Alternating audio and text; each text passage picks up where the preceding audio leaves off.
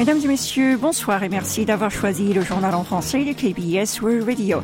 Voici tout de suite les principaux titres de ce mardi 14 novembre. Selon le bureau présidentiel, l'accord intercoréen du 19 septembre présente plusieurs problèmes. Corée du Sud, commandement des Nations Unies, réunion des ministres de la Défense à Séoul. Hyundai, premier coup de pioche de la première usine entièrement dédiée à la construction de véhicules électriques. Et enfin, feuille le montant des exportations franchit le cap des 700 millions de dollars, un record.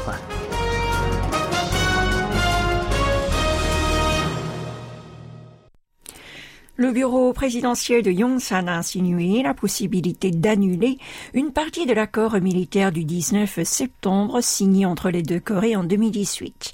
Un de ses responsables a affirmé ce matin que ce texte disposait de plusieurs problèmes, y compris le fait de contraindre la posture de défense de Séoul, comme les capacités de surveillance et les entraînements militaires avant d'expliquer que le gouvernement compte envisager des mesures nécessaires en restant attentif aux agissements de Pyongyang.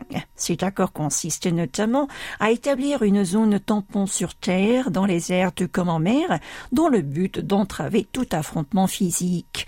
Les experts estiment que la procédure d'annulation de l'accord intercoréen pourrait être entamée si le royaume ermite tire de nouveau des projectiles tels qu'un missile balistique intercontinental ou procède à son septième essai nucléaire. Sans transition, les ministres de la Défense de la Corée du Sud et des pays membres du commandement des Nations Unies, l'UNC, se sont retrouvés aujourd'hui à Séoul. C'est la première fois qu'une telle réunion est organisée. Le Sud-Coréen Shin Won-sik a rencontré ses homologues des 17 nations, dont notamment l'Américain Lloyd Austin. Shin a déclaré que l'UNC était un modèle exemplaire de la solidarité internationale qui s'appuie sur les valeurs universelles comme la liberté, la démocratie et l'état de droit. Selon lui, ce rassemblement est une occasion de déployer et solidifier l'union des pays membres face aux menaces de Pyongyang. Et si ce dernier envahit le Sud encore une fois, comme lors de la guerre de Corée, la communauté internationale ne pourra que répondre par des mesures répressives. Les nations participantes s'engageront via une déclaration commune à réagir ensemble dans le cas où un acte d'hostilité ou une attaque est mené dans la péninsule coréenne. Et pour affirmer ce chapitre, la Corée du Sud, les États-Unis et 44 autres pays ont rejoint la déclaration politique portant sur l'utilisation responsable de l'intelligence artificielle à des fins militaires. Selon le communiqué publié lundi par le département d'État américain, les USA se sont engagés aux côtés de 45 autres nations à mettre en œuvre cette déclaration-là et contient 10 mesures concrètes destinées à guider le développement et l'utilisation responsable des applications militaires de l'IA et de l'autonomie. Pour Washington, ce texte et les mesures prévues constituent une étape importante dans la construction d'un cadre international de responsabilité permettant au pays d'exploiter les avantages de l'IA tout en atténuant les risques. Le président de la République a annoncé ce matin interdire les ventes à découvert jusqu'à ce que des solutions fondamentales soient élaborées. Selon lui, il est conscient des préoccupations liées au fait que cette mesure rendra difficile pour la Corée du Sud de rejoindre le MSCI au World Index, mais les dégâts sont trop importants, notamment pour les investisseurs individuels. Yoon Suk-yeol a affirmé que cette décision serait bénéfique pour la compétitivité du marché boursier sur le long terme et que les politiques sont initiées en prenant en compte les voix des personnes sur le terrain. Le chef de l'État a ensuite exhorté l'Assemblée nationale à accélérer l'adoption des projets de loi étroitement liés à la vie du peuple, évoquant particulièrement le gel des tarifs d'électricité pour les résidences et les PME, ainsi que la réduction des prix des produits agricoles et halieutiques à l'occasion de la saison du kimchang, la préparation du kimchi pour la saison hivernale. Dans la foulée, le numéro 1 a demandé d'approuver la loi spéciale sur l'aménagement urbain des nouvelles villes d'ici un an. D'après lui, cette législation est indispensable pour transformer les vieilles villes en villes du futur.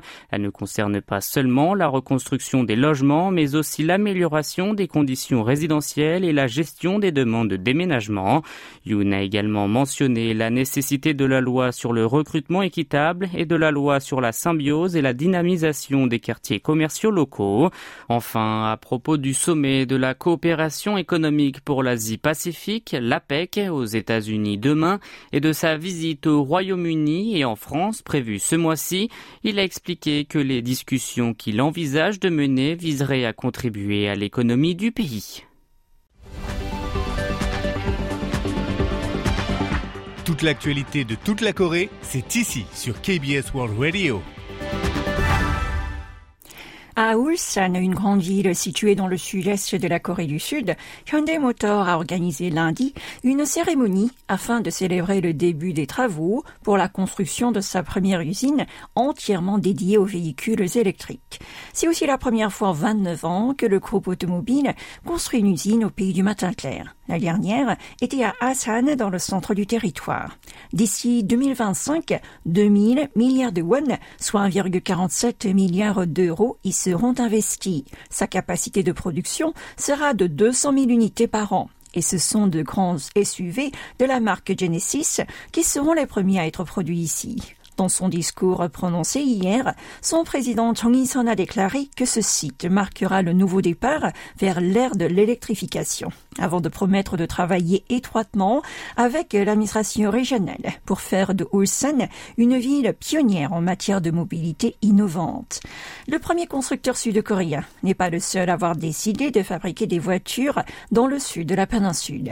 Pour ses concurrents étrangers aussi, la Corée du Sud semble être un terrain alléchant. Un exemple, la compagnie suédoise Polestar va produire à partir de 2025 ses principaux modèles à Busan, la première ville portuaire dans le sud-est, et ce plus précisément à l'usine de Renault Corée. Pour son patron Thomas Singlat, le pays du matin clair est à la fois doté d'une industrie de batteries de longue histoire et d'une main-d'œuvre bien qualifiée. La question qui se pose à présent est est-ce qu'il y aura suffisamment de demandes?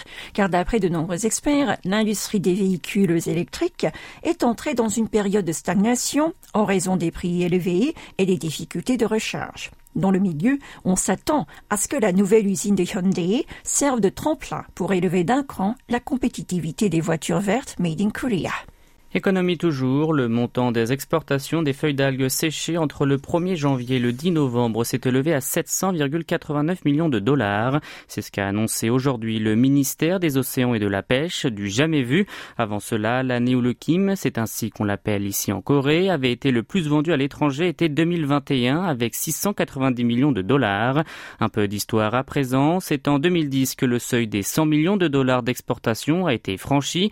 À l'époque, ce met utilisé pour faire du gimpap. Le rouleau de riz était consommé dans 64 pays, mais désormais il charme le palais des consommateurs de 120 nations différentes. Le 14 novembre, c'est la journée mondiale du diabète. À la veille de cette journée, créée en 1991 afin de prévenir cette maladie chronique grave qui apparaît lorsque le pancréas ne produit pas suffisamment d'insuline, l'Agence pour le contrôle et la prévention des maladies a tiré la sonnette d'alarme. D'après les chiffres rendus publics hier, le taux de prévalence du diabète s'est élevé à 13,6% en 2021 en Corée du Sud, soit 6 millions d'individus. Quant à celui de l'altération de la glycémie à jeun, des affections intermédiaires entre la normalité et le diabète, de 41,3%. Du coup, 55% des habitants du pays du matin clair nécessiteraient un soin.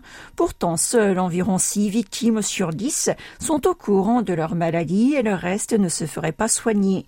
Les médecins recommandent à tous les plus de 40 ans ainsi qu'à tous les plus de 20 ans qui ont un des membres de leur famille atteint de cette maladie de se faire diagnostiquer tous les ans. Pour la prévention, un régime alimentaire sain et des exercices réguliers sont également conseillés à tous. Et pour terminer, les LG Twins ont décroché le titre des Korean Series 2023 lundi au terme d'un affrontement épique face à Katie Wiz. Les deux équipes se sont affrontées pour la dernière fois hier soir au stade de baseball de Jamsil à Séoul. Après avoir perdu le premier match, les LG Twins ont remporté les quatre suivants, une performance incroyable. Dans l'ultime partie de ce Best of Seven, ils se sont imposés 6 à 2. Ce succès permet au club basé dans la capitale d'ajouter une nouvelle ligne à son palmarès après les trophées glanés en 1990 et 1994.